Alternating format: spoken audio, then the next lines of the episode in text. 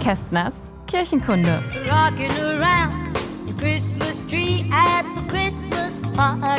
Auch wenn er hier auf Englisch besungen wird, der Christbaum, der hat, Achtung, Wortwitz, seine Wurzeln bei uns in Deutschland. Sorry, aber der musste sein.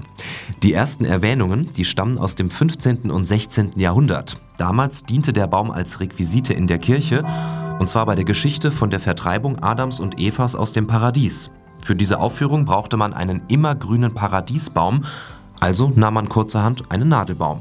Im Laufe der Zeit bekam der Christbaum dann seine Kerzen und wurde geschmückt Früher war mehr Lametta. und wurde nach und nach zu einem festen Bestandteil des Weihnachtsfestes.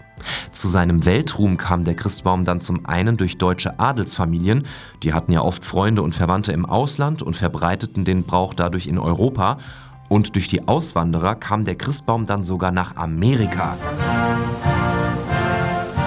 Im Jahre 1891 stand erstmals ein Weihnachtsbaum vor dem Weißen Haus in Washington. Ja, was für eine unglaubliche Karriere. Von der Nebenrolle in irgendeinem Kirchenspiel zu einem der weltweit wichtigsten Weihnachtssymbole. Kästners Kirchenkunde.